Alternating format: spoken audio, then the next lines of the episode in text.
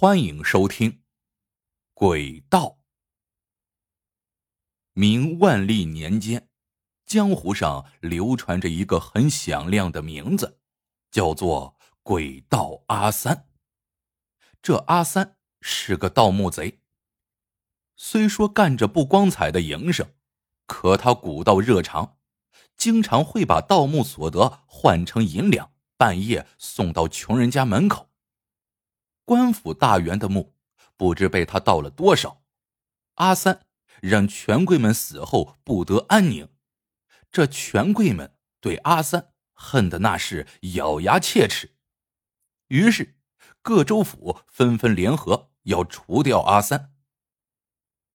盗墓通常要两人合作，一人带着根长绳进入墓室盗取宝贝，然后用绳子系住宝贝。另一个人则拉住绳子的另一端，在墓外望风，同时将盗得的宝物拉上来。阿三的搭档叫胡大，是自己的亲哥哥，二人的长相几乎一样。每次下墓的都是阿三，因为阿三有一手开墓绝活，更是胆大心细。一个月黑风高的晚上，阿三和胡大。来到了已故赵知府的大墓前，胡大对阿三说：“弟弟，官府这次是下决心要拿下你，咱可要小心点啊。”阿三则笑嘻嘻的说道：“哥，我是那么容易被抓住的吗？”由于事先已经做了详细的打探，阿三毫不费力就找到了墓室入口，打开了墓室大门。进去以后，阿三找到了棺椁，但他没有立刻靠近。阿三盗墓多年，知道这种大员的墓葬很多都有机关暗器。他特意趴在地上，匍匐向前，爬到离棺椁三五米处的时候，突然不知触碰到了什么，几十支箭从四面八方射向棺椁，有好几支。就从阿三头顶擦过，棺椁上瞬间插满了箭簇，像一只刺猬。阿三此时才放心的走到棺椁前，拔下一支箭，观察起箭簇来。这种箭簇是特制的，只有小拇指甲片那么大，但是上面淬了剧毒，这种毒只要碰到一点伤口，立刻见血封喉。阿三仔细拔下棺椁上的每支箭簇，不然开棺的时候不小心蹭破点皮，那就完了。开完棺，阿三的眼睛都花了，这简直就是个金库啊！他一边把宝贝系在绳子上，嘴里一边骂道：“狗日的贪官，贪了这么多民脂民膏，死后还想带走！”苦了可怜的百姓。胡大在外面抓着绳子，一点一点往上拉。他跟随阿三盗墓多年，也见过不少世面，但赵知府的墓还是让他惊讶不已。他心想，这回发大财了。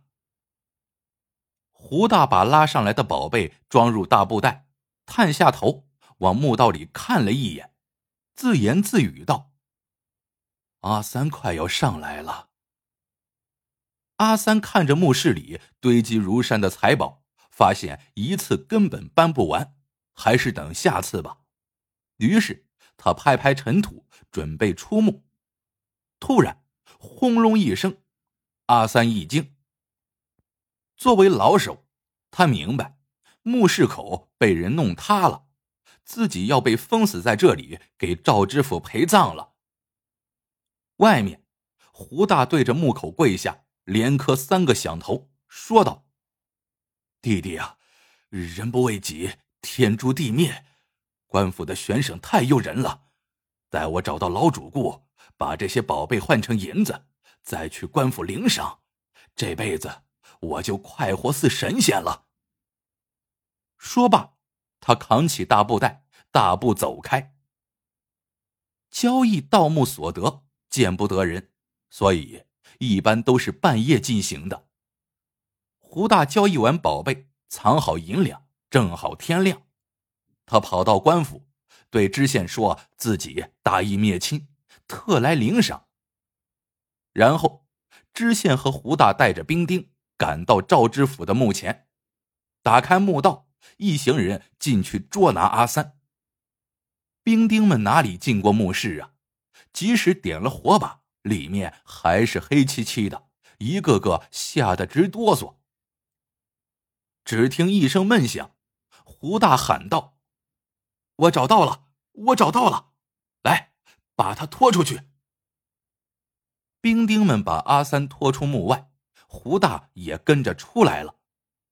守在外面的知县发号施令，说道：“这阿三只是被胡大打晕了，还没有死，快把他的头砍下来，以免夜长梦多。”一个兵丁手起刀落，阿三已成断头之鬼。胡大跑到知县旁边，说道。老爷，您看官府给我的赏银是不是？知县鄙视的看了一眼胡大，说道：“你为了银子，连亲弟弟都出卖，你还敢要银子？哼，快滚！否则你和阿三一样身首异处。”胡大一听，顿时面如土色，也不为弟弟收尸。连滚带爬的跑了。官府的赏银落到了知县的手里，知县也因此官运亨通，那些权贵们也兴奋无比。但是啊，过了两个月，奇怪的事情发生了：前朝工部尚书的墓被盗了，坊间纷纷流传阿三没死，因为不少穷人又收到了接济的银两。这事情，除了阿三，谁还会干呢？原来，阿三的确没死，墓中都是黑暗的。在这种环境中，阿三练就了一双神眼，就是在黑暗的地方，他依旧是眼力极好，睹物如同白昼。那日墓口坍塌，阿三就猜测是胡大干的。后来，在赵知府的墓里。阿三看着胡大带着兵丁来，这就验证了自己的想法。于是，他在黑暗中趁人不备打晕了胡大，又迅速换了胡大的衣服，然后伪装成胡大。这躺在地上的胡大也自然就成了阿三。知县刚风光了两个月，就要被革职查办。知县是个混子号的人物。他倾家荡产，到处打点，保住了官帽。知县心想，只要保住官帽，这钱财都不是问题，没了以后再贪就是了。但有一个问题让他头疼，那就是朝廷要求他在一个月内抓住阿三。知县经过上次的失利，更加觉得阿三不是一根好啃的骨头，他绞尽脑汁。突然想到，前朝工部尚书的大墓可不是他阿三一个人就能够盗成的，这阿三一定有了新的搭档。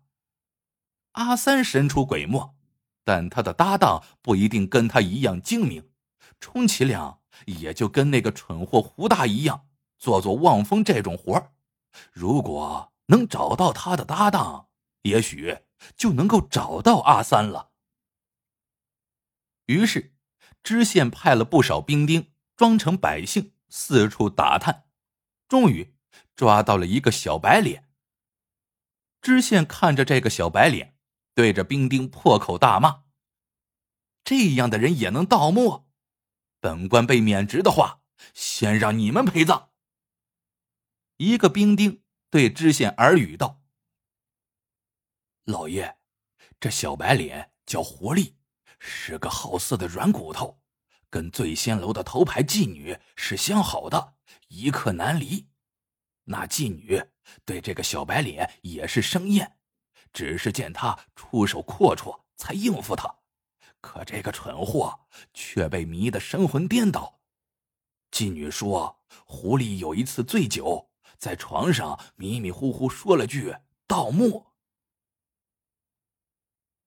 知县眼睛一亮，对狐狸厉声道：“阿三在何处？还不如实招来！”狐狸立刻跪下，说道：“大老爷，什么阿三呀？是烤鸭吗？小人听不懂啊。”知县对兵丁说：“去，先把那个妓女给我斩了，让狐狸在旁边看着。”然后再看本老爷如何处理他。说罢，转身就要走。狐狸吓傻了，哆哆嗦嗦的爬到知县面前，抱住知县的腿，说道：“别别别别！阿三一向谨慎，居无定所，只是要行事了，才会在前一夜的三更去通知我。”知县拍拍狐狸的脸，说道：“只要你顺从我，事成之后，本老爷亲自为你和那女子办婚事。”半个月后的一天，狐狸急急忙忙找到了知县，说是阿三在夜里要去赵知府的墓，把上次和胡大没搬完的财宝盗走。知县坏笑道。阿三这小子胆儿也太大了，那里他居然还敢去。夜半时分，阿三和狐狸如约出现在赵知府的墓前。阿三打开墓道，猫身进去了，狐狸拉着绳子等在外面。阿三刚搬了一半，突然轰隆一声响，墓道口又塌了，外面。知县带着兵丁围住了入口，一直等到天亮。知县发话了：“天亮了，这回把阿三拉出来，好好认清脸，别像上次那样了。”狐狸和兵丁们进入墓道，不一会儿，阿三被押了出来。阿三紧闭双唇，一言不发，双眼死死盯着狐狸，眼神充满了失望。狐狸只是一个劲儿的哭，知县走到阿三面前，捏着他的脸，说道：“鬼道阿三，最终还是在我手里了吧？”阿三头一扭，用力咬住知县的手指，瞬间，知县的手指鲜血淋漓。知县大怒，抽出兵丁的刀，大喊一声：“他奶奶的！这回老子亲自来！”说罢，挥刀劈下，瞬间，阿三身首异处，世间再无鬼道阿三。站在一旁的狐狸立刻吓得屎尿失禁，精神崩溃。他连滚带爬的到阿三的尸首旁，大喊：“爹，爹！”知县和他的兵丁们都惊呆了。知县已然忘记手指的疼痛。坏笑道：“怪不得阿三这次在墓内没杀死这小白脸，原来这是他儿子，他下不了手啊！堂堂的鬼道阿三，居然养了这么个脓包儿子。他谨慎一世，只信兄弟，结果亲哥哥为了钱出卖他，后来又只信儿子，结果……”儿子又为了色出卖他，哼，还是我好，谁都不信，只信自己。说罢，用刀往狐狸背后一捅。知县刚扔下刀，立刻就浑身抽搐，口吐白沫，死了。原来，阿三在墓内知道被儿子出卖，心灰意冷，也自知难逃一死。他从地上捡起上次的毒箭簇，仔细藏在嘴里。咬破知县手指的时候，剧毒已经侵入知县体内。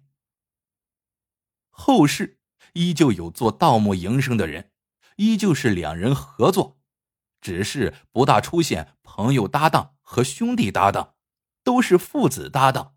而且进入墓室的都是儿子，望风的都是父亲。据说这样做以后，就再没出现过望风者见利忘义，将搭档封死在墓内的事情。好了，这个故事到这里就结束了。喜欢的朋友们，记得点赞、评论、收藏，感谢您的收听，我们下个故事见。